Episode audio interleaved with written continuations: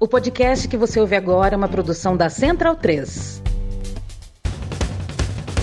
Começa agora pela Central 3, o programa para quem sabe que o futebol é muito, muito mais do que apenas um jogo. Está no ar o podcast da Trivela.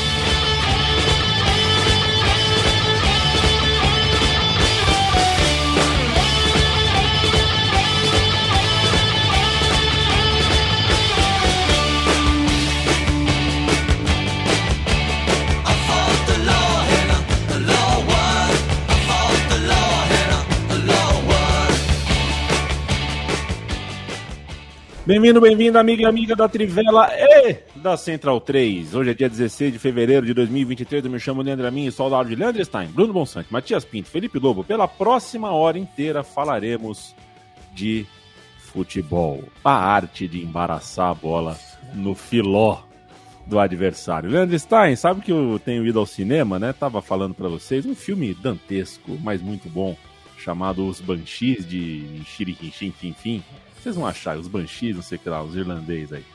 É um filme muito bom, mas aqui o cinema da minha. Inicheirinho. Inicheirinho. Bom, viu, Bonsa? Que filme bom. É, eu, só que o eu cinema... tentei ver duas vezes já, não consegui, porque tive problemas, mas na terceira eu consigo. É, sabe o que é isso? Você trabalha muito. É por isso. Não é? É, não, a primeira vez o elevador da, da minha namorada quebrou e ela não queria É. tipo, voltar 11 andares de escada. É, no segundo eu cheguei aí no Acompanhamos shopping. essa saga. No segundo eu cheguei aí no shopping pra pegar o horário normal do filme, que era 8h20, mas tinha um screener de Homem-Formiga que cancelou todas as sessões naquele dia, naquele shopping. Aí Eu não acompanhei a sua saga com o elevador. Provavelmente o Elon Musk não quer que eu te leia. É, eu Não vou era começar... minha, era da, da minha Ah, namorada, tá. da Isadora.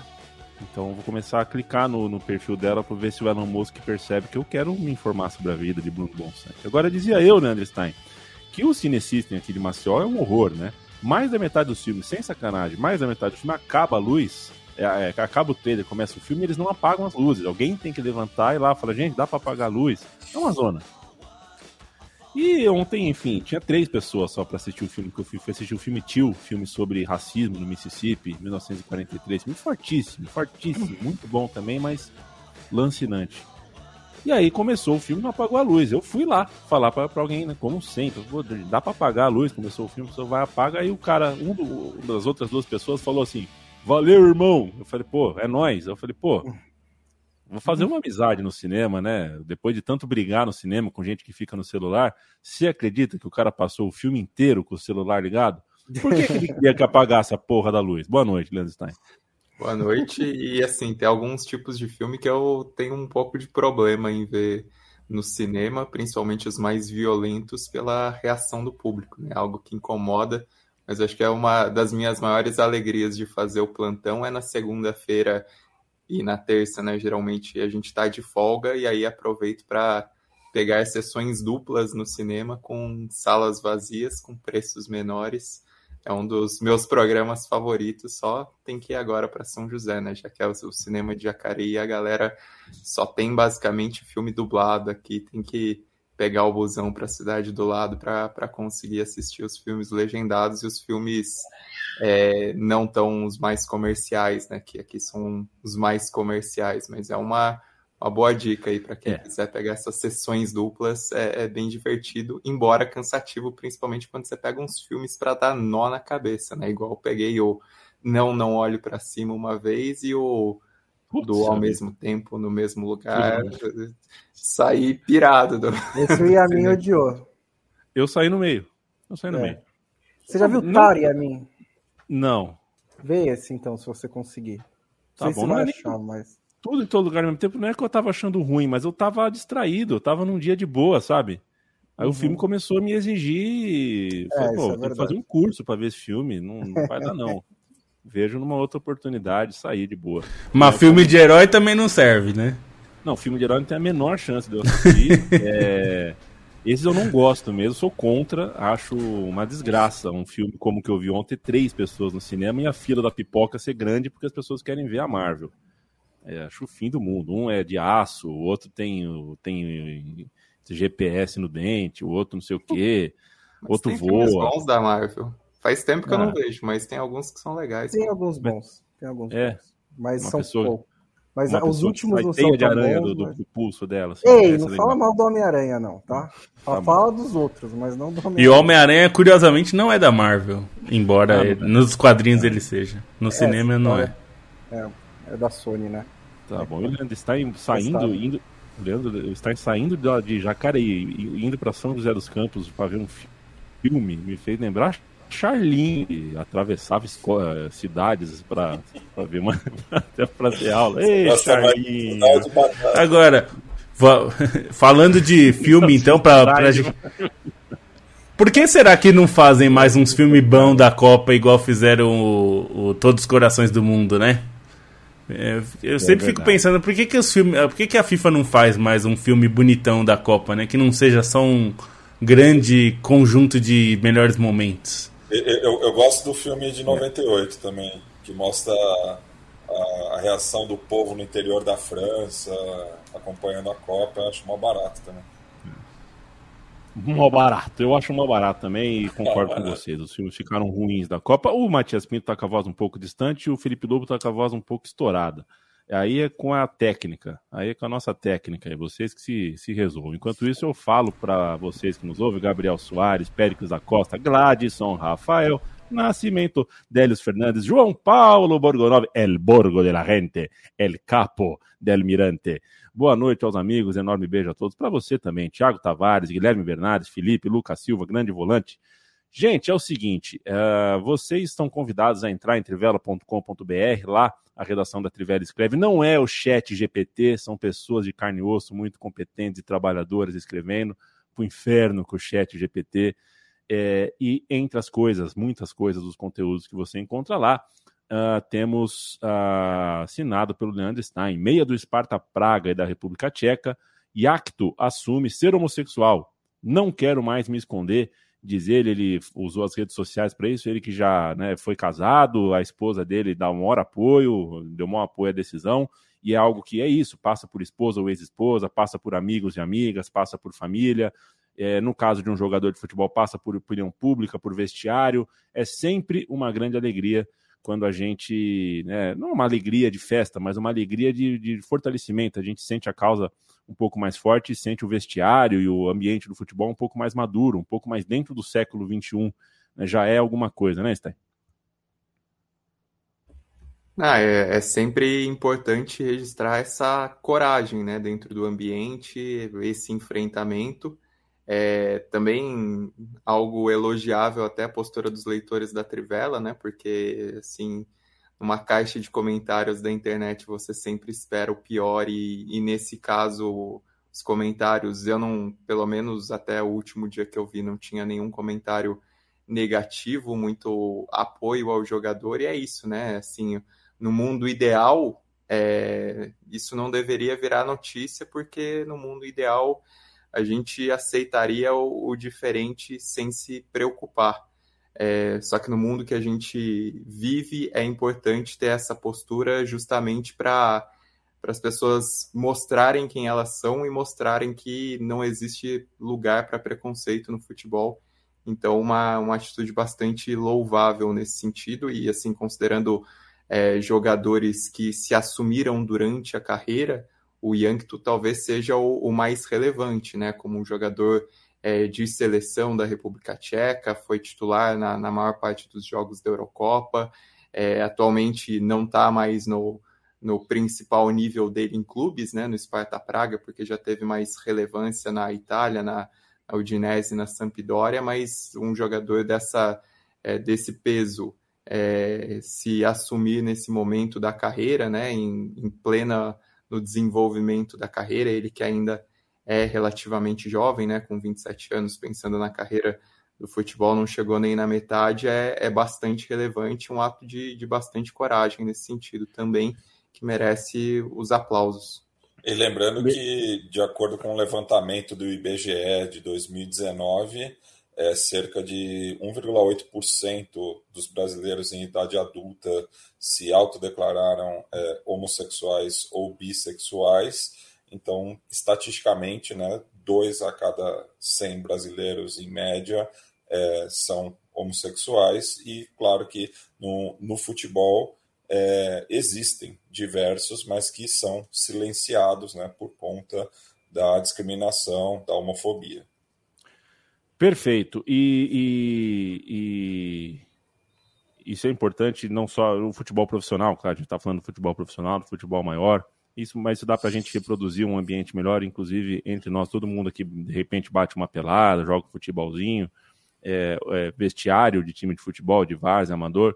É, é, um, é um ambiente com, com bastante afetividade entre homens, é, e eles muitas vezes têm vergonha de reproduzir a mesma afetividade dentro do vestiário fora, né? É, existe uma afetividade dentro do vestiário, não sexual, não, mas a afetividade que muitas vezes o homem, quando sai do vestiário, não, imagina, não. Lá dentro do vestiário são corpos nus, tomam banho juntos, se abraçam, conversam.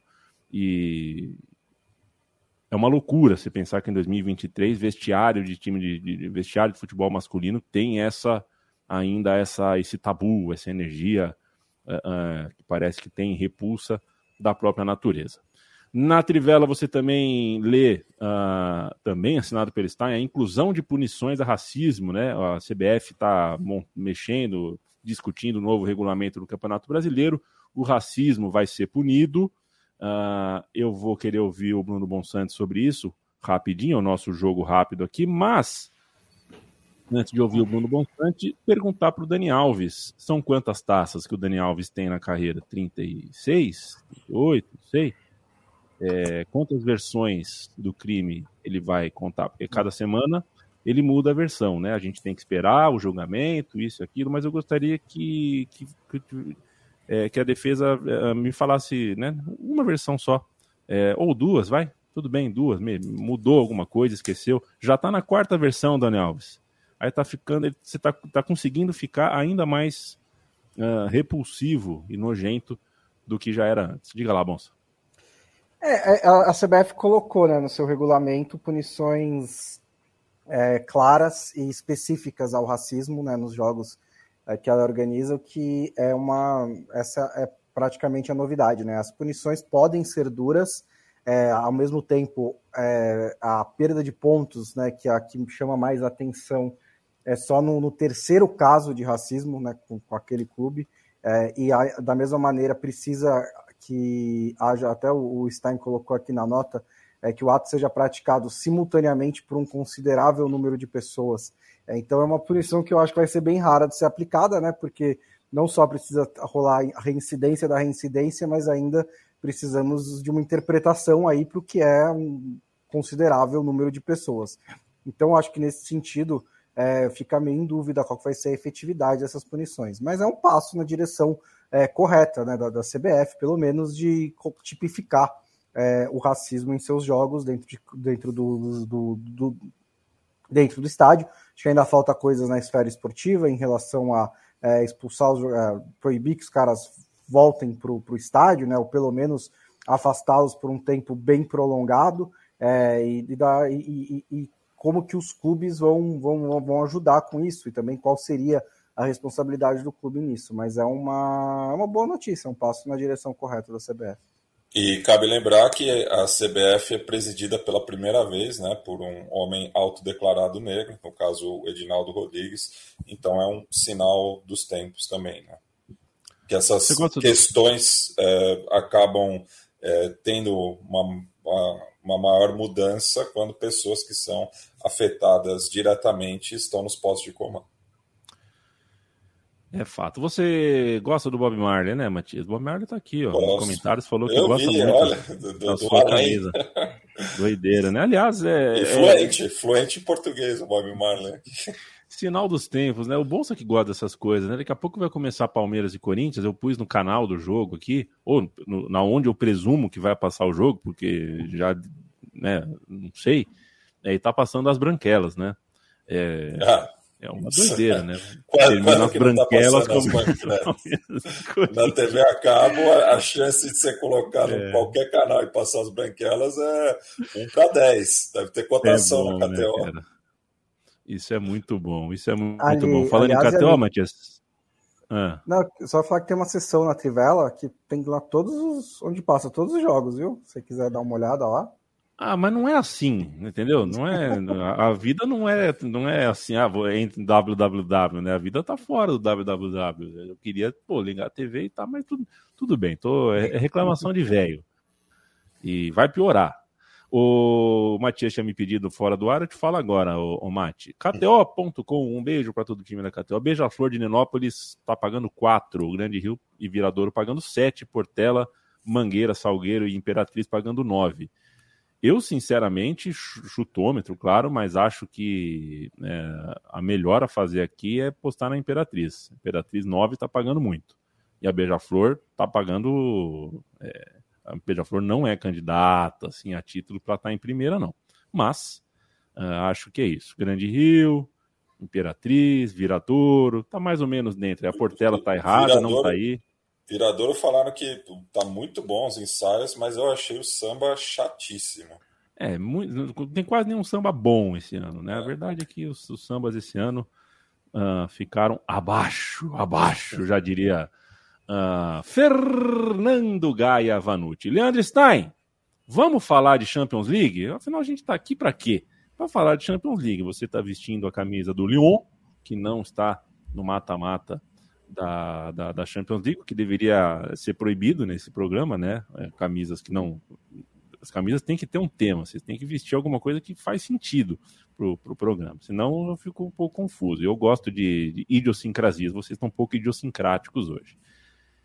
O fato é, eu sinto uh, uma angústia, é como se, eu não sei, quando você vê que um amigo está numa roubada, quando você vê que um, sei lá, o casamento de um amigo, ou o trampo de um amigo, alguma coisa que está acontecendo com alguma pessoa que você gosta muito, e a parada tem que acabar, e você vê é, uma pessoa que você ama, tá ali, e você fala, meu, sai dessa, cara, isso já foi, esse trem já passou, chacoalha a vida é muito pouco tempo entre a final da Copa do Mundo, que para mim é o auge do messismo, é, e o Paris Saint-Germain e Bayern de Munique, que é a antítese do que eu penso para o Messi. Eu não queria, eu fico triste de ver o Messi numa situação dessa, mesmo se jogasse bem, mas o fato é que nem isso jogou bem. O segundo tempo melhorou um pouquinho, agora o Paris Saint-Germain uh, foi a sua pior, foi, foi assim, é, exibiu, na minha concepção, parte do que tem de pior nesse projeto esportivo. Um time é, muito frio em campo e o Bayern de Munique poderia ter vencido por mais. O que, que fica para você dois dias depois de Bayern e Paris Saint-Germain? O confronto está decidido, é, o Paris Saint-Germain precisa mesmo de um divã. É, a gente está subestimando e de repente em, em, em Munique tem jogo sim. Como é que você está vendo isso? Bom, eu acho que tem jogo, né? Principalmente pelo que foi a, o trâmite final da partida, deu impressão de ter jogo, mas é realmente um Paris Saint-Germain que tem dois pontos principais, né? Um é que me parece que é o time que mais foi afetado pela Copa do Mundo, justamente pelo é, clima, assim, sem clima de Messi e Neymar é, pós-Copa, né? O Neymar parece que está um pouco mais desleixado, o Messi também até em relação ao início de temporada dos dois, né? Os dois estavam muito embalados para a Copa do Mundo e parecem ter desencanado nesse momento. É, ainda tem um Mbappé que está tentando carregar as coisas, que, segundo os relatos, tentou chacoalhar o time nos vestiários e tentou fazer isso em campo. Mas Bom, Mbappé, outra, hein? outra questão é que o PSG é uma desorganização só, né? O PSG é um time que coletivamente não funciona e, e a diferença do momento dos times ficou muito expressa, principalmente no primeiro tempo, né? Principalmente no primeiro tempo em que o Bayern de Munique teve grande domínio, não criou tantas grandes chances assim, mas foi um Bayern de Munique muito mais ativo ali em, em tentar as jogadas, em construir, em ter variação de jogo, em aproveitar as, as inversões. Foi um Bayern de Munique muito mais maduro, o PSG se defendendo muito bem, né? Contando até com uma grande partida do, do Sérgio Ramos para isso, é, mas o desenho do primeiro tempo ainda acabou ficando barato para o PSG, e tanto que o time mudou para o segundo tempo, é, voltou um pouco melhor ali para o segundo tempo, criando mais chances, tentando um pouco mais, é, enfim, tentando ocupar o campo de ataque. Só que também o, o Bayern de Munique tem recursos e com mais espaços, principalmente aproveitando os espaços que surgiram é, com a mudança tática do PSG, o Bayern de Munique foi muito bem para construir esse, esse gol logo aos oito minutos, né? Um, uma jogada muito rápida ali do, do Alfonso Davis, em que ele tinha muito espaço para cruzar. O Coman leu muito bem o lance, também aproveitou uma brecha muito grande na, na segunda trave, né? Aproveitou a falha do Donnarumma e aí o, o Bayern de Munique fazia por merecer o resultado. O jogo só foi diferente para o PSG quando pesou um pouco mais as individualidades e as individualidades e a individualidade que pesou foi a do Mbappé, né, que entrou é, botando fogo na partida, dando calor, participando muito, chamando a responsabilidade, até reproduzindo um pouco o que tinha sido o confronto anterior nas quartas de final, né, em que a velocidade do Mbappé foi muito importante para tentar encontrar os espaços na defesa do Bayern. Foi o que aconteceu de novo com o Bayern, que teve demorou um pouco né, para conseguir recompor a defesa, para conseguir realmente se proteger. Teve, enfim, o, uma boa defesa do. Uma, uma boa sequência de defesa do Sommer, teve gol anulado, o Bayern de Munique se safou nesse sentido, né, da, da maneira como existiu essa pressão final do PSG, mas foi um PSG que basicamente dependeu disso, né? Dependeu do Mbappé tentando carregar o time nas costas, entre um Messi que tentou fazer um papel de armador ali, não deu certo, errou muitos passes, a defesa do Bayern de Munique é, leu muito bem as jogadas, né? Principalmente no primeiro tempo ali, achei que foi muito bem a defesa do Bayern de Munique para conseguir interceptar os lances e, e o PSG teve essas esperanças no Mbappé que mesmo sem estar 100% fisicamente, foi o, o melhor do time, né? Foi quem ofereceu esse chacoalhão e as esperanças residem nisso, né? Um, um, um, PSG que vai ter muito provavelmente Mbappé por mais tempo em Munique. É, vale lembrar até que, enfim, no, na outra ocasião das quartas de final, o, PSG ganhou em Munique, né? Naquele jogo sob neve, que foi o que determinou a classificação, apesar da, da vitória do Bayern é, em Paris, aí nos gols fora de casa, o PSG passou. É, tem condições nisso, mas como equipe, como coletivo, como é, time mais maduro, o Bayern de Munique está à frente, tem mais qualidade, tem mais jogadores e até, enfim, se voltar, por exemplo, um Mané que fez falta nessa capacidade de definição, por, por essa qualidade que ele tem, também pode ser um, um Bayern de Munique mais perigoso, mas dentro do que foram as circunstâncias do jogo, uma partida que é um resultado merecido do Bayern de Munique pela superioridade na maior parte do tempo, apesar da pitada de sorte nessa reta final. É, eu acho que uma coisa que vale destacar é que o, o, o Paris Saint-Germain, no começo da temporada, ele decidiu pela primeira vez nesse projeto do Qatar fazer um projeto esportivo, né? ter uma, uma ideia de como ele quer jogar, de quem vai ser o técnico, das contratações que eles vão fazer, mais baseado em potencial, futuro, encaixe no time do que em estrela. É, o que o PSG tem que ter em mente é que isso demora um pouco, né? Não é tão imediato assim. O dinheiro do PSG é mais rápido do que com os outros clubes, mas ainda demora uns dois, três anos. Por exemplo, o PSG é, quer muito contratar um zagueiro e tentou o screener nas últimas duas janelas, não conseguiu. Na próxima temporada vai trazer. E aí tipo, já tem uma melhora nesse sentido. Acho que o, o ponto do pós-Copa é muito claro também, porque é normal que o Messi dê uma baixada né, de motivação depois de ganhar a Copa do Mundo, acho que é a mais natural possível. É, ele também se machucou, é, o Mbappé se machucou, e aí chega, sobra o Neymar, que dá essa baixada também de motivação depois da Copa, mas é menos compreensível, porque ele não ganhou a Copa.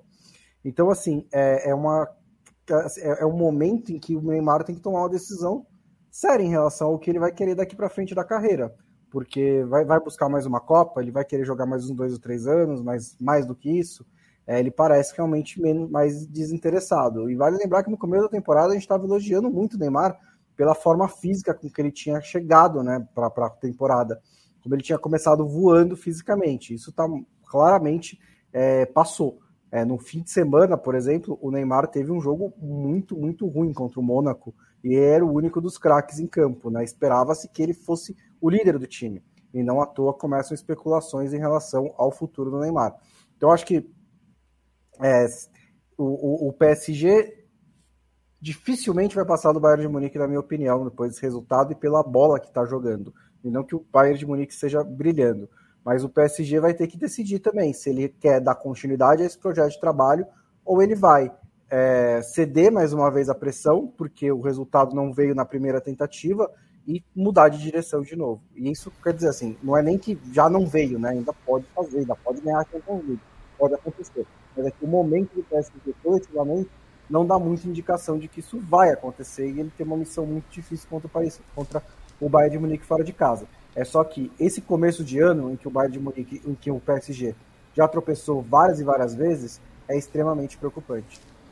É, tem, tem um aspecto aí que, que enfim, é, muita gente falou e tal, e a, a, é, me parece cada vez mais claro.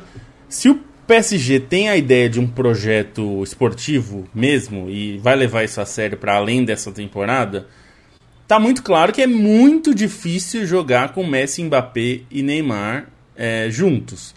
Porque, enfim, o, eu lembro, o Thiago Arantes, que é nosso amigo, é, quando ele estava cobrindo Barcelona é, todos os dias, assim, indo cobrir os jogos, ele sempre falava que chamava muito a atenção o, o como o Messi andava em campo, né? Claro, tem uma inteligência de ler as coisas e tal, mas tem uma coisa que é, ele não contribui defensivamente. Isso já faz muito tempo.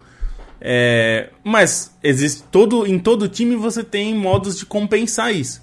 Quando você tem três jogadores que estão pouquíssimo dispostos a fazer qualquer contribuição defensiva, é bem difícil armar um time. Que aí a gente, a gente sempre falava aqui, o Bonsa falou, o Stein já falou, muita gente já falou também que ah, o, o, o PSG precisa de meio campo. Mas assim, não adianta, você pode contratar o Kanté.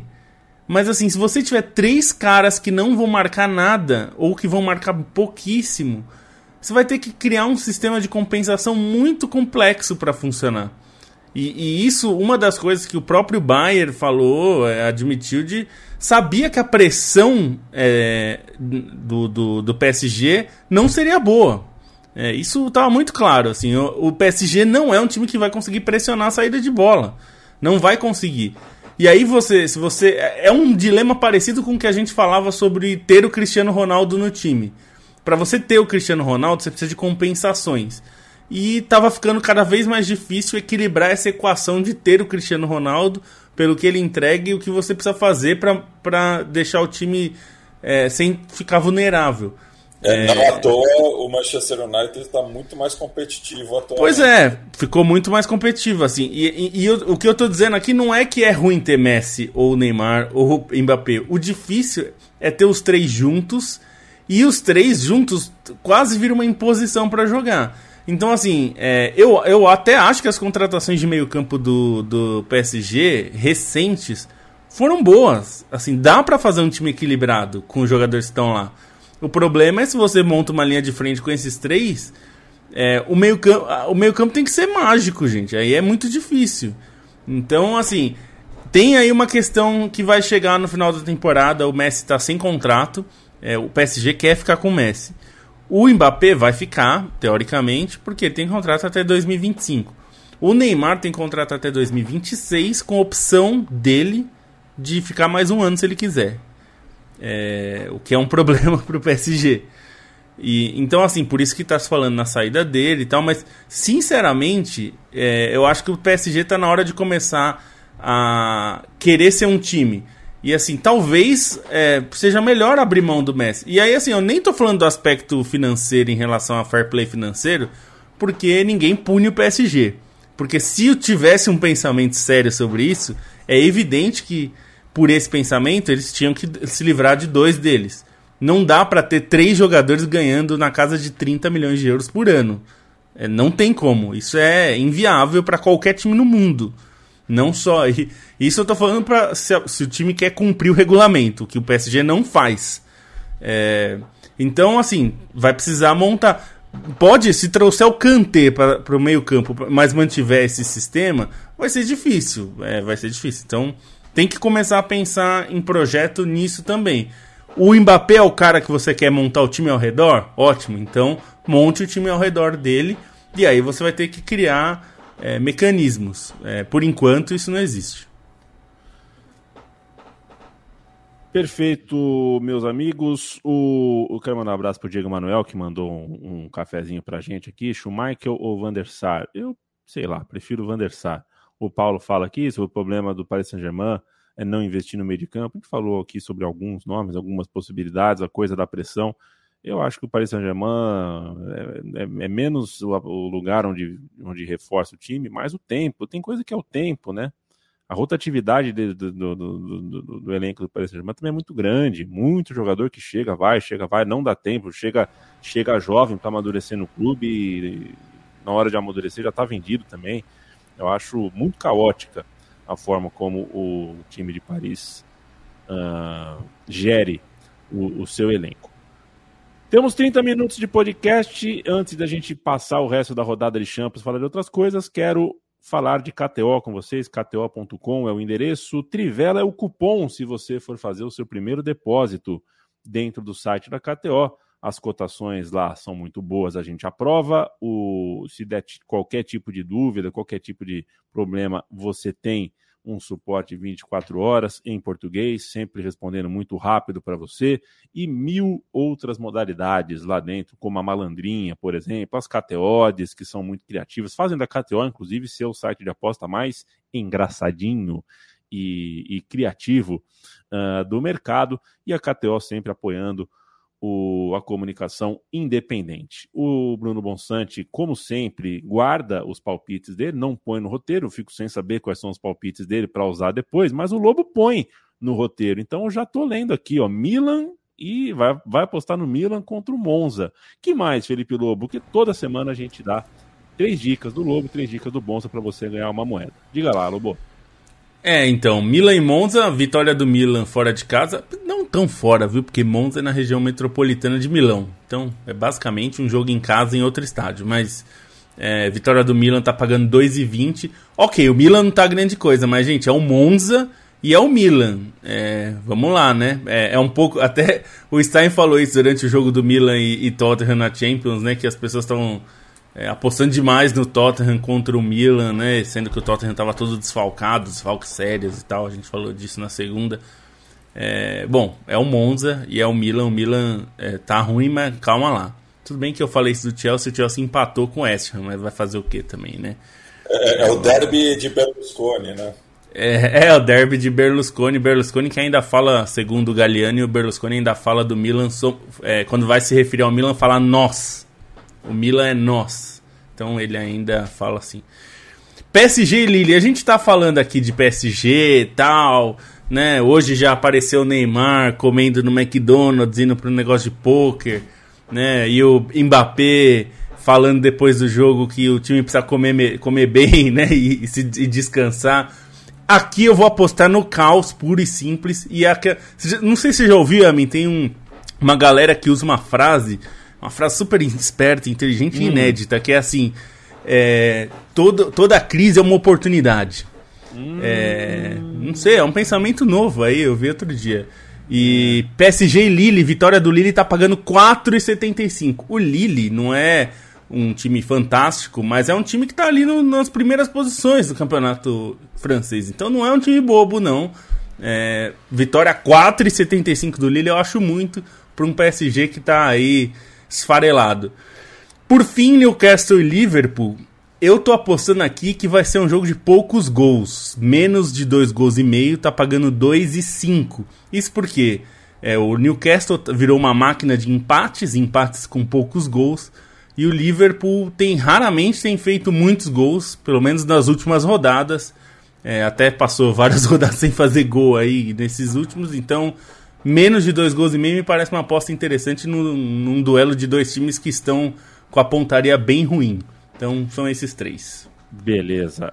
A, a, toda crise é uma oportunidade. A, procurei aqui, a autora da frase é Manu Gavassi. Bruno Monsante, teus três, teus três palpites. Bom, começando com uh, Chelsea e Southampton, o Chelsea está melhorando, né? Tá começando a, a os caras estão começando a se conhecer, né? Fez o, achei um bom jogo contra o Dortmund durante essa semana, a gente vai falar um pouco mais sobre isso, e vai pegar o Southampton em casa, é, que acabou de demitir o treinador de novo. Aliás, eu lembro quando o Hasenhutel foi, foi demitido, que tinha lá as matérias sobre os próximos técnicos, sobre quem seria o próximo técnico de Southampton, que dizia que o favorito era o Nathan Jones, mas o Marcelo Galhardo também era considerado.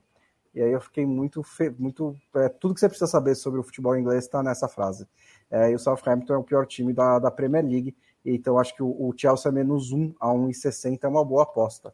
É, o Sassuna e Real Madrid, eu também gostei do Real Madrid. O Sassuna até está bem no Campeonato Espanhol, está no meio da tabela, mas vem numa sequência ruim. E o Real Madrid fez um belo jogo contra o Elche no, fim de semana, no, no meio de semana. Também é, o Elche, lanterna do Campeonato Espanhol. Mas o Real Madrid vem aí um pouquinho embalado também pelo título mundial. 1,83 para o Real Madrid ganhar fora de casa. Precisa ganhar para não deixar o Barcelona escapar muito. E também tem Salernitana e Lazio. A Salernitana é o pior time do campeonato italiano, né? Um time que. Ah, mas agora tem o Paulo Souza, Bonsa. É, então, mas eu não sei se eu confio muito. É, não é o pior time, né? O time que tá ali na. O pior time, desculpa, confundi com a Cremonese, né? Salernitana, mas a Salernitana é boa também, tá na, pouco acima só da zona de rebaixamento. E a Lazio tá com boas chances de se classificar para a Champions League. Então também por isso não pode deixar essa vitória escapar. E está pagando 1,73 para Lazio vencer a Salernitana fora de casa.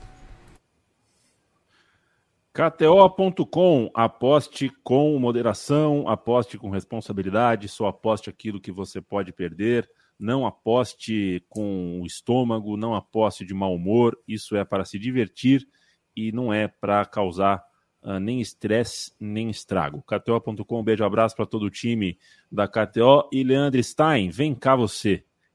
É, como diria Silvio Santos, deve cá você.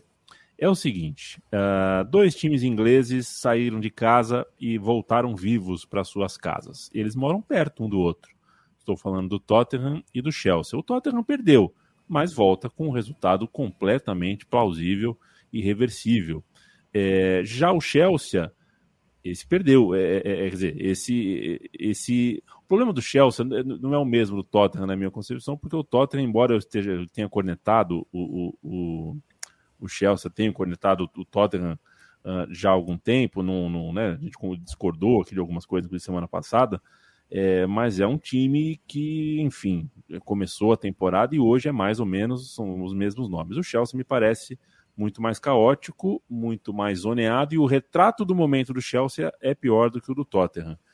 É, qual dos dois para você, ainda que, enfim, a gente esteja falando de adversários que são diferentes, em estágios uh, uh, diferentes, né? Mas qual derrota é menos derrota, do Tottenham ou a do Chelsea?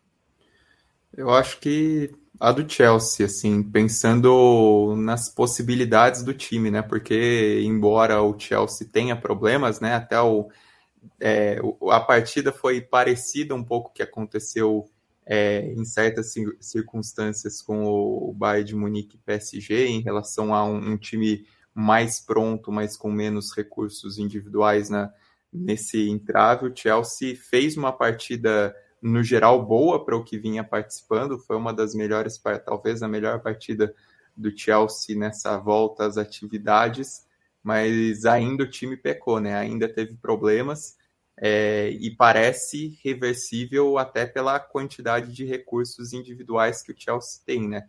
Porque foi um primeiro tempo em que o Borussia Dortmund foi melhor, teve mais a iniciativa, é, pressionou muito e foi um jogo assim a, a mil por hora, né? Foi numa intensidade muito, muito grande. É, o Borussia Dortmund tinha mais esse volume, mas o Chelsea também era muito perigoso, né? principalmente nos contra-ataques. O Mudrik com algumas escapadas pela esquerda, o próprio João Félix estava dando muito trabalho e, e meteu uma bola no travessão.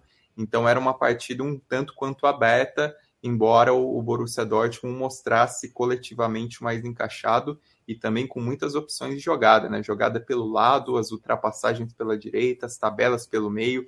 Um time que foi o primeiro tempo do Borussia Dortmund me impressionou assim por esse repertório coletivo. No segundo tempo, o Chelsea já chamou o jogo para si, já foi para cima, tentou pressionar, só que aí tem um problema, quando você dá espaço para o Borussia Dortmund, você também corre perigo nos contra-ataques, e foi o que aconteceu. No, no momento que era o melhor do Chelsea na partida, com pressão, o Borussia Dortmund construiu um contra-ataque, basicamente o ADM construiu sozinho, né? Deixou o Enzo Fernandes comendo poeira, driblou o Kepa e marcou um lindo gol. E aí, para o Chelsea tentar construir esse resultado, tentar reverter a situação, foi muito difícil, porque o Borussia Dortmund, pasme, se defendeu muito bem. O Henry Chan fez uma partidaça na cabeça de área, o Schlotterbeck também é criticado nessa temporada, mas fez muito bem esse jogo. O bom jogador. É, não gostava dele no Freiburg, mas não começou tão bem no Dortmund. É, o Kobel fez boas defesas, né? Quase falhou num lance ali, mas também quando exigido fez boas defesas, foi buscar uma bola do Enzo Fernandes no ângulo. Então o Borussia Dortmund conseguiu segurar, conseguiu ter, ter essa capacidade de sobreviver, mas o Chelsea é um time que, que tem possibilidade de crescer, né? E algumas alguns detalhes podem fazer diferença, como por exemplo a volta do Reece James, que foi muito bem na lateral direita, é, principalmente no segundo tempo ali, alguma algumas das melhores chances, algumas das melhores defesas do Kobel foram em chutes do, do Reece James.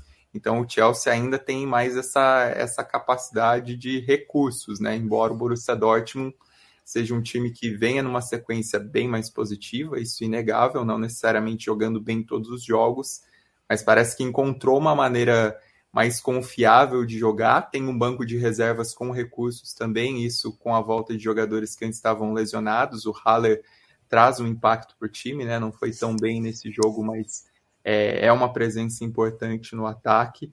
E o Borussia Dortmund ter essa capacidade de vencer em casa é muito importante pensando no empate fora, porque o Chelsea tem recursos individuais e tem, não é um time encaixado, mas esses caras novos que estão chegando ainda conseguem dar uns estalos, né? Nesse jogo, os principais estalos vieram com o João Félix, que foi é, muito ativo nessa parte ofensiva do Chelsea, e o time, assim, pelo peso de tantas contratações, pelo tamanho do elenco, pelo inchaço do elenco, ainda tem essa, essa possibilidade de classificação nas mãos em Stamford Bridge, porque ficou um jogo aberto, é, até pela maneira como o Chelsea respondeu bem em Dortmund a gente fechar a Champions League, o Felipe Lobo, me dá um panorama desse Benfica. É, é, eu gostei da atuação do Benfica, foi o jogo que eu consegui assistir esse horário, não porque eu escolhi, mas porque a minha televisão uh, incrivelmente deu problema, o jogo do Dortmund ficou travado a imagem. Eu fui ver o jogo do Benfica e gostei, o David Neres uh, bem no jogo, né? Principalmente depois que abriu o placar, o Benfica, uh, Benfica brincou de jogar bola. O Benfica está em boa fase de fato e acho que esse confronto já foi. Então a pergunta que eu faço para você é sobre um Benfica semifinalista. É, é um sonho? É um sonho, mas é um sonho possível. É, claro, tudo depende de sorteio, né? Mas é, a gente falou muito de PSG, eu até é, falei com o Stein na hora. É um contraste muito grande quando a gente vê um duelo como esse do Clube Bruges com o Benfica porque são dois times coletivamente muito bons. Claramente o Clube Bruges era, é inferior né, ao, ao Benfica em, em, vários aspectos. É, isso ficou claro desde o começo, embora o Clube Bruges tenha começado até bem o jogo, o Benfica depois que é, se ajeitou em campo dominou o jogo, né? É, é até curioso porque o David Neres começou no banco é, justamente porque o time encontrou algumas opções bem interessantes, né? O Roger Schmidt é, é tem armado um time é, bastante bom. assim Ele encontrou, por exemplo, o substituto do Enzo Fernandes no Chiquinho, que é um jogador é, inicialmente mais ofensivo, que era usado mais como meia ofensivo ou como ponta, e virou um meio-campista central ali, tá atuando no lugar do, do, do Enzo Fernandes, foi, foi bem no jogo. É, o meio-campo do, do Benfica era bem jovem. É, o David Neres, quando entrou, entrou bem no jogo. É, por vezes ele tem jogado pelo meio e até nesse jogo entrou pelo meio também, é, que é interessante também porque ele tem mostrado outros, outras qualidades, né? Ele é um jogador, é, a gente se acostumou, né, a ver o David Neres como um jogador de velocidade e drible e ele atuando ali pelo meio, ele consegue ter é, fazer inversões de jogada, dar bons passes, assim, mostra outras virtudes que normalmente quando ele está na ponta você não vê tanto, né? Até pela função. É, João Mário muito bem, acho que é um dos principais jogadores do time, né? Na temporada, é, ele, ele tem um posicionamento. Inicialmente ele aparece como ponta, mas ele é um jogador nesse sentido é um pouco o que o Everton Ribeiro faz, né? Ele é um, ele é um jogador que no esquema aparece na ponta, mas ele cai pelo meio para trabalhar jogadas e tal, abre muito espaço no time. É um, é um bom time do Benfica, viu? O Roger Schmidt, inclusive, foi perguntado se é, o time pode ser campeão, a imprensa portuguesa, né? Perguntou, porque o Benfica, você sabe, né? As pessoas adoram falar da coisa da maldição, do Benfica, porque nunca mais vai ganhar, né? Aquela coisa tal. E ele falou: olha, a gente até pode ser campeão, mas a gente primeiro precisa passar do, do, do Bruges, depois precisa passar das quartas de final, depois precisa passar da semifinal e depois precisa ganhar a final. É assim, tem que ser fase por fase. Não dá para querer. Tem toda a razão. E, e, é, e hoje, é, e hoje não, é, é, não, é conta, não, é, por conta de maldição, né, Lobo? Porque se pensar que o Porto foi o único clube fora das quatro principais ligas a ser campeão da Champions, isso faz quase 20 anos mostra o desequilíbrio, né? É, entre o primeiro e o segundo é, pelotão é claro. É que o Benfica, é que o Benfica também teve umas fases em que não, não era tão é. distante assim, né? A diferença é que não ganhou também, né? É, é verdade, mas é, é porque o último título é de 62, né? Então, enfim, é. faz tempo. De qualquer forma, o time do Benfica é bom e eu acho que vai dar trabalho. Por exemplo, pegando um time, pegando o Milan ou o Tottenham, é, qualquer um dos dois que passar, eu acho que qualquer um dos dois vai ter dificuldades com o Benfica, para ficar num exemplo. É, são, é, é, o, o, Benfica é um time organizado, é um time que tem bons jogadores, técnicos, é, tem uma zaga que acho que ficou equilibrada, né? Porque ficou o Otamendi, que é um jogador é, sempre foi visto como limitado, mas ele dentro de um esquema protegido ele pode funcionar bem. E do lado dele tem o Antônio Silva, que é claramente uma revelação interessante.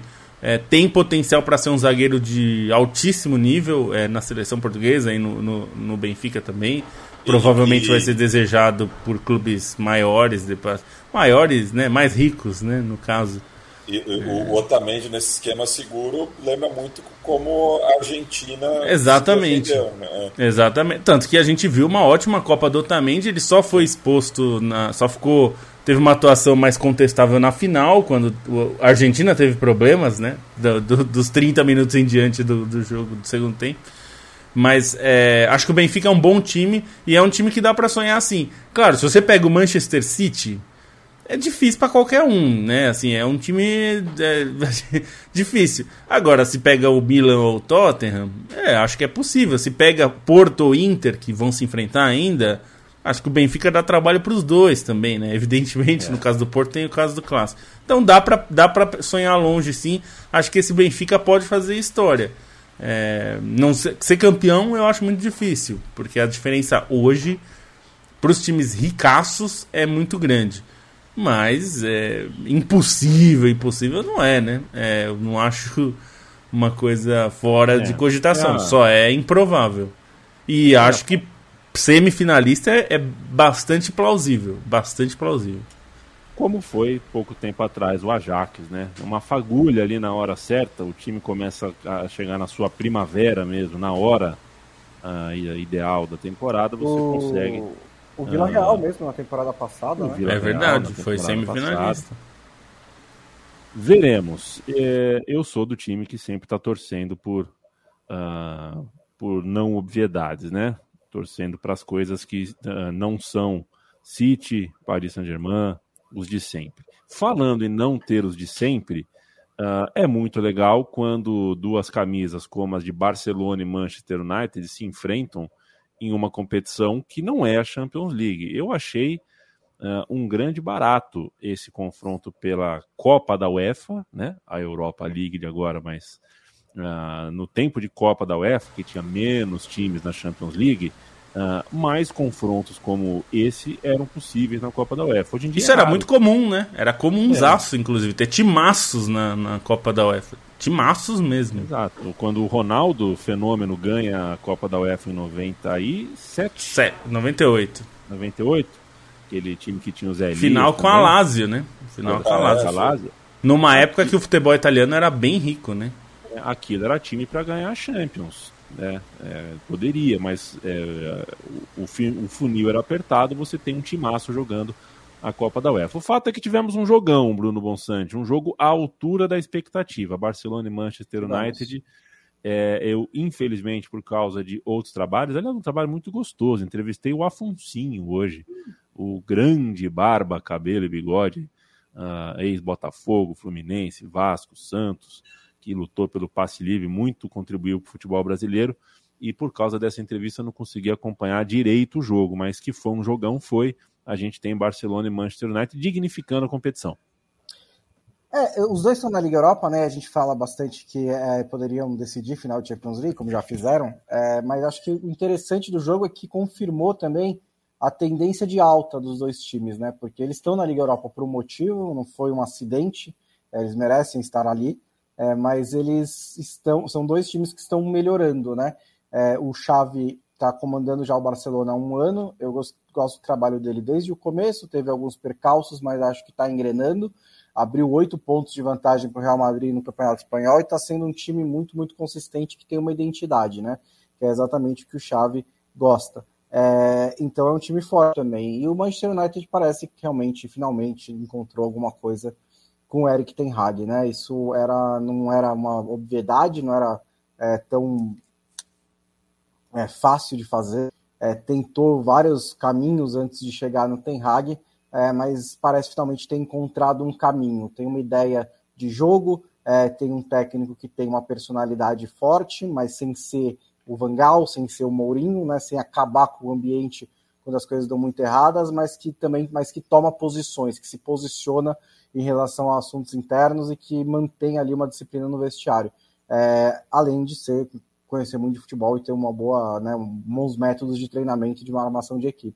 Então esse jogo mostrou duas equipes boas dentro de campo, né, que alternaram momentos em que o Barcelona começa melhor, é, tem mais posse de bola, cria, o Manchester United encaixa sua pressão um pouco depois, consegue encaixar sua saída de bola também, estava sendo muito bem abafada pelo Barcelona no começo do jogo, começa a criar mais, levar mais perigo, é, poderia ter marcado no primeiro tempo com o Egg Horst, que putz, não está rolando, né, mas é, teve uma chance muito boa no passe do Bruno Fernandes, é, no segundo tempo, o Manchester United continua melhor, e aí o Barcelona encontra um gol no escanteio, né, com o Marcos Alonso, que inclusive comemorou apontando para o céu é, uma semana depois de perder o pai. É, o Manchester United vira quase imediatamente, com o Rashford fazendo um gol e uma grande jogada. E o Rashford vale um parênteses, porque é um jogador de 23, 24, 25 anos, né, meio que já desenvolveu as, as técnicas deles, né, ele pode até dar um, dar um melhorar ainda um pouco mais, mas acho que o principal ponto está na cabeça, né? Está no psicológico. E a confiança que o Rashford está adquirindo nesse começo de ano é um negócio absurdo. É, entre outros exemplos, por acreditar que aquele chute que ele deu entre o Ter Stegen e a trave, que não costumam esperar goleiros como o Ter Stegen, entraria. E realmente entrou. E depois foi para cima do Rafinha, invadiu a área, deu um cruzamento para a boca do gol. É, ele está jogando como se ele realmente se sentisse um dos melhores jogadores do mundo. E hoje em dia, realmente, ele é né, né, nesse momento do ano. Ele está jogando uma bola que poucos estão jogando. É, e ele vira o jogo para o Manchester United. É, o Barcelona também demora um pouco para engrenar de novo, consegue um empate meio que por acaso no cruzamento do Rafinha, e aí tem chances de vencer. Então foi um jogo em que poderia qualquer um dos dois times ter vencido. É um jogo em que o empate é até um pouco justo. Acho até que o Manchester United foi um pouco melhor, mas não muito. Então também não chega a ser injusto o 2 a 2 e fica tudo indefinido para a volta em Old Trafford na semana que vem. E o Alex Ferguson estava no estádio, né? No estádio onde ele ganhou a primeira Champions League dele lá em 1999 é. contra o Bayern de Munique. Ele foi é, visitar. Tá aposentado mesmo, né? Tá aposentado Exatamente, mesmo. né? E, e, não é que falta de falta dinheiro, né, para pegar a passagem, então. Não, é. não deve nada a ninguém. Deve não nada. Deve nada Bom, isso aí eu já não sei, né? Mas eu não vou cravar também, né? Vai saber, né? Que ele gosta de fazer no tempo livre dele, né? Às vezes os dados. É, tem muito rico que deve, tal, mas, de fato. É. Mas, é, mas é legal ver o Ferguson também, né? Nesses momentos do Manchester United, a gente passou com um susto, por um susto com ele há uns dois anos atrás, que ele teve um problema de saúde, mas já tá, o velhinho tá, tá inteiro, consegue viajar para Barcelona. Quando eu for aposentado, Bruno Bonsante, o que eu vou colar em Jaú, Marília, eu vou virar o velhinho dos jogos perdidos. É, é Mentira, né? Não vou, né? Velhinho, velhinho tá velhinho, tá cansado de pegar a estrada, mas é que é isso, né? É, é, é curto o tempo da vida onde a gente tem experiência e vitalidade, né? Uh, a gente vai ficando mais sábio e vai ficando mais cansado. É, a vida é muito injusta, né? A vida é muito injusta. Aí come um bombom 200 mil calorias. Malha uma semana, perde uma caloria. É difícil, cara. A vida é difícil e o corpo humano uh, muitas vezes nos sacaneia. Estamos terminando, né, gente? Estamos na reta final aqui, mas temos muito que conversar. Uh, teve, né, a gente teve pela Conference League também uma rodada cheia, o mata-mata pegando, mas acho que o mais legal para a gente falar de Conference League, né, Stein, vem de fora da, da, da, das quatro linhas. Em jogo uh, envolvendo o Trabzonspor, inclusive um jogo que o Arthur Cabral fez um puta golaço, né, no brasileiro Arthur Cabral, a Fiorentina venceu o Trabzonspor, mas a isso... A Fiorentina ganhou do Braga, né? Fiorentina ganhou do Braga. Então o Trabzonspor é. foi contra quem? Perdão. Foi contra o Basel, que é o ex-time do Arthur Cabral. Ah, perfeito. Então talvez esteja aí a minha, a minha confusão.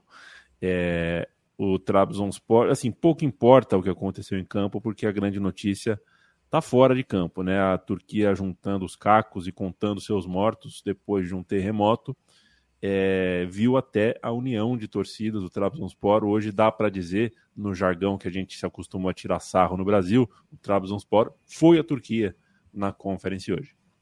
É curioso até porque ah, são quatro times da Turquia ainda é, que permanecem com chances na Conference e na Liga Europa, só que três deles, como foram líderes dos grupos, eles vão entrar diretamente nas oitavas, então o único jogo, né, e o primeiro jogo desde os terremotos foi o do, do Trabzonspor. Durante a semana teve uma grande convocação do clube, né, até o, o Gurkan Chakir, o goleiro, ele fez uma convocação dos torcedores das demais equipes para ajudar na, nas arquibancadas, para ajudar também com doações para reverter, enfim, os fundos, a, a renda do jogo para as vítimas do desastre. Então teve toda essa mobilização ao redor do Trabzonspor e cenas muito fortes e muito bonitas no estádio, né? Porque é, a coreografia, né, o mosaico 3D que eles fizeram na entrada em campo foi uma imagem bastante impressionante de um, um bombeiro com uma criança no colo, como se estivesse é, salvo do, dos escombros e vários detalhes assim que enriqueciam a imagem, né? Muitas bandeiras da Turquia, no capacete do bombeiro, bandeiras de países que ajudaram é, os turcos nesse momento, imagem de um, um cão de salvamento, é, bandeiras enormes dos outros clubes, né, no meio da torcida de Fenerbahçe, de Galatasaray, de Besiktas, também muita gente dos outros clubes com camisa nas arquibancadas, é, torcendo, apoiando o Trabzonspor na tribuna de honra. Os presidentes dos grandes clubes da Turquia estavam presentes também é, para toda essa união. É, e um jogo que, em toda essa emoção, ainda terminou com a vitória do, do Trabzonspor por 1 a 0 é, O time jogou com roupa inteira preta, né, o uniforme deles, vale lembrar, é grená e azul celeste, um dos mais bonitos que tem, mas por conta do luto eles jogaram inteiro de preto e conquistaram essa vitória por 1 a 0 sobre o Basel, mas o que fica é essa, essa mensagem de união, né? essa maneira como todos se reuniram ao redor do time e também para a solidariedade, já que os clubes turcos eles estão ativamente organizando é, campanhas de doação de mantimentos aos afetados pelo, pelos terremotos. É, os três grandes Istambul né, até passaram a organizar caminhões em conjunto para levar para a região. O Trabzonspor também já estava fazendo isso. Nesse jogo, os torcedores que foram ao estádio, inclusive, levaram brinquedos para serem doados às crianças sobreviventes que, que, das famílias que perderam tudo. Então, uma mensagem muito forte e muito impressionante nas arquibancadas na Turquia. Muito bonito de fato. Quero mandar um abraço para o Rafael Nucci, que mandou um super sticker aqui para gente. Valeu, Rafael Nucci. Uh, perguntaram aqui, Paulo Souza ou Celso Rotti, né? Acho que tem que respeitar os dois, viu? O Paulo Souza não tem Libertadores, né? Acho que é isso, tá certo, Paulo. Hildson Oliveira, completamente aleatório, mas estou impressionado com a quantidade de Gabriel no futebol brasileiro. Pois é, não sei se pingou no jornal hoje aí alguma reportagem sobre quantos Pelés e Edsons nasceram desde a morte do Pelé, né? Uh, o, Brasil não é muito. O Brasil, no Brasil tem esses fenômenos, de fato, de nomes. Né? Tem, tem a geração, todo mundo enche o saco. Por causa, deixa, deixa a galera se chamar Enzo, gente. Qual é o problema de se chamar Enzo? Problema nenhum, gente. Um abraço pro Bigode 2001. Pergunta para mim: Romário ou Ronaldo Fenômeno? Muito difícil. Tendo a ficar com o Romário por uma distância curtíssima é, como pessoas 0 a 0 na minha humilde, modesta opinião. Um uh, como senador, o outro como dono de time, uh, eu quero distância, mas o afeto de ter visto os dois em campo uh, é muito gostoso. É muito, eu sou o, muito feliz por ter visto ambos em campo. O Romário é favorável à torcida única? Pois é, tem que ver, né? Tem que ver. O Romário ele pode ser a favor ou contra. É, é mas ele é favorável a outras coisas bem pesadas, então, né? Exato. Depende, depende do, do, do, do, quanto vai cair, né? Depende de para que direção o bloco está indo, né? Ele vai onde o bloco apitar. Uh, certo, senhores, uma hora de programa. A gente já falou de Liga Europa, de Champions, de Conference. Não deu tempo de falar de Premier League nem de seleção brasileira, mas a gente tem no site da Trivela texto sobre tudo isso. Você se informa e fica uh, uh, muito por dentro. Eu sugiro que você favorite o site da Trivela, trivela.com.br. Felipe Lobo, estamos conversados. Segunda-feira de carnaval a gente não volta, mas quinta que vem estamos aqui de novo. Beijo. É isso aí, beijo. E só para é, pontuar que a, a, Arábia Saudita vai receber o Mundial de Clubes que vai ser esse ano ainda, em dezembro. E o Mundial de Clubes que a FIFA quer para 2025 é uma Champions League com convidados especiais dos outros continentes. Né? É o sonho dela. Só, como diria a Garrincha na Copa do Mundo, precisa ver, com, tem que combinar com os russos, né? Nesse caso, com a Eu UEFA. Acho que eles vão ser convidados, viu? É, não, não, é convidar, tem que combinar.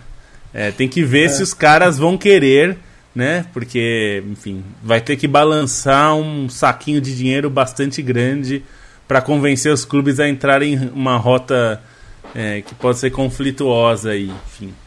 É, veremos como vai ficar isso daí.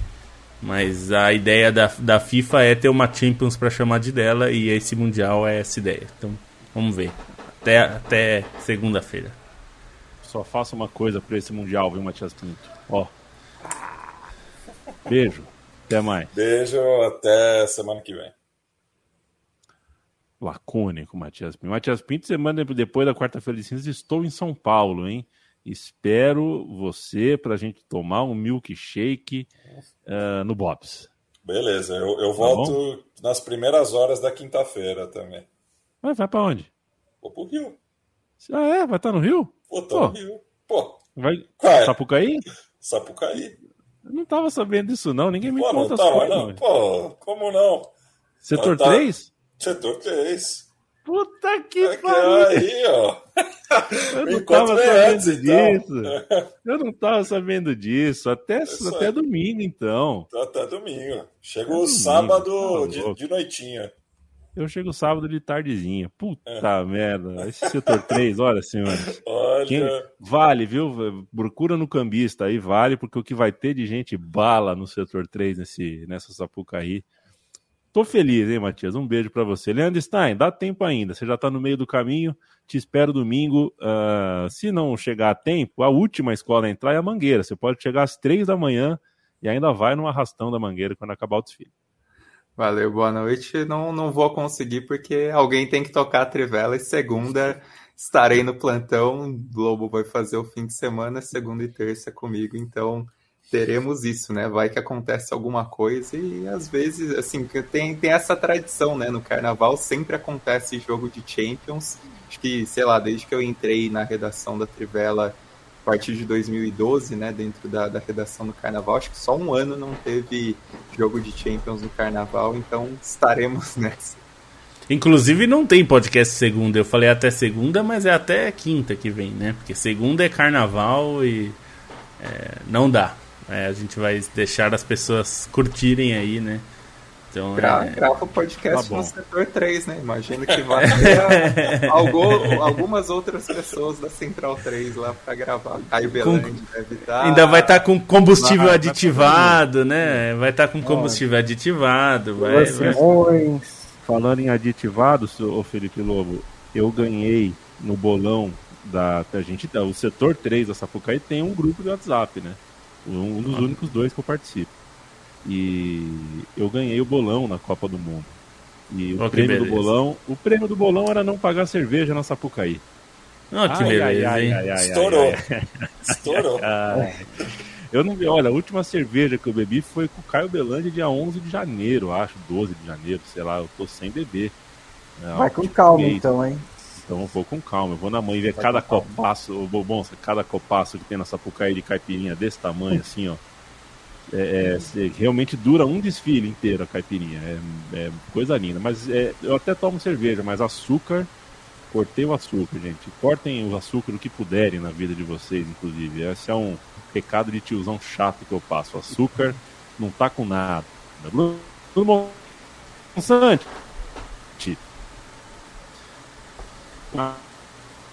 É... Primeiro semestre de 1990, né? Como a seleção foi montada. Oi. É, desculpa, é que você deu uma travada aí, eu não te entendi. Ah, tá. Primeiro semestre de 1990 vai ser o, o tema. E essa. É, no Dizinho e Renato caíram a Mazinha Leopoldinense, Tra... enquanto em São Paulo, o goleiro do Corinthians, Ronaldo e Serginho. Travou de novo? Travou. Só me dá tchau, vai. Voltei. É só faz assim. É, tchau. Eu ia falar que o goleiro Ronaldo e o Serginho Chulapa saíram no camisa verde e branco e tal, essas coisas, mas ah, deixa tá. pra lá. Beijo pra você. Um beijo, até a próxima. Valeu, gente. Sigam uh, os nossos trivelistas, sigam a Trivela, acessem a Trivela e semana que vem a gente volta. Beijão.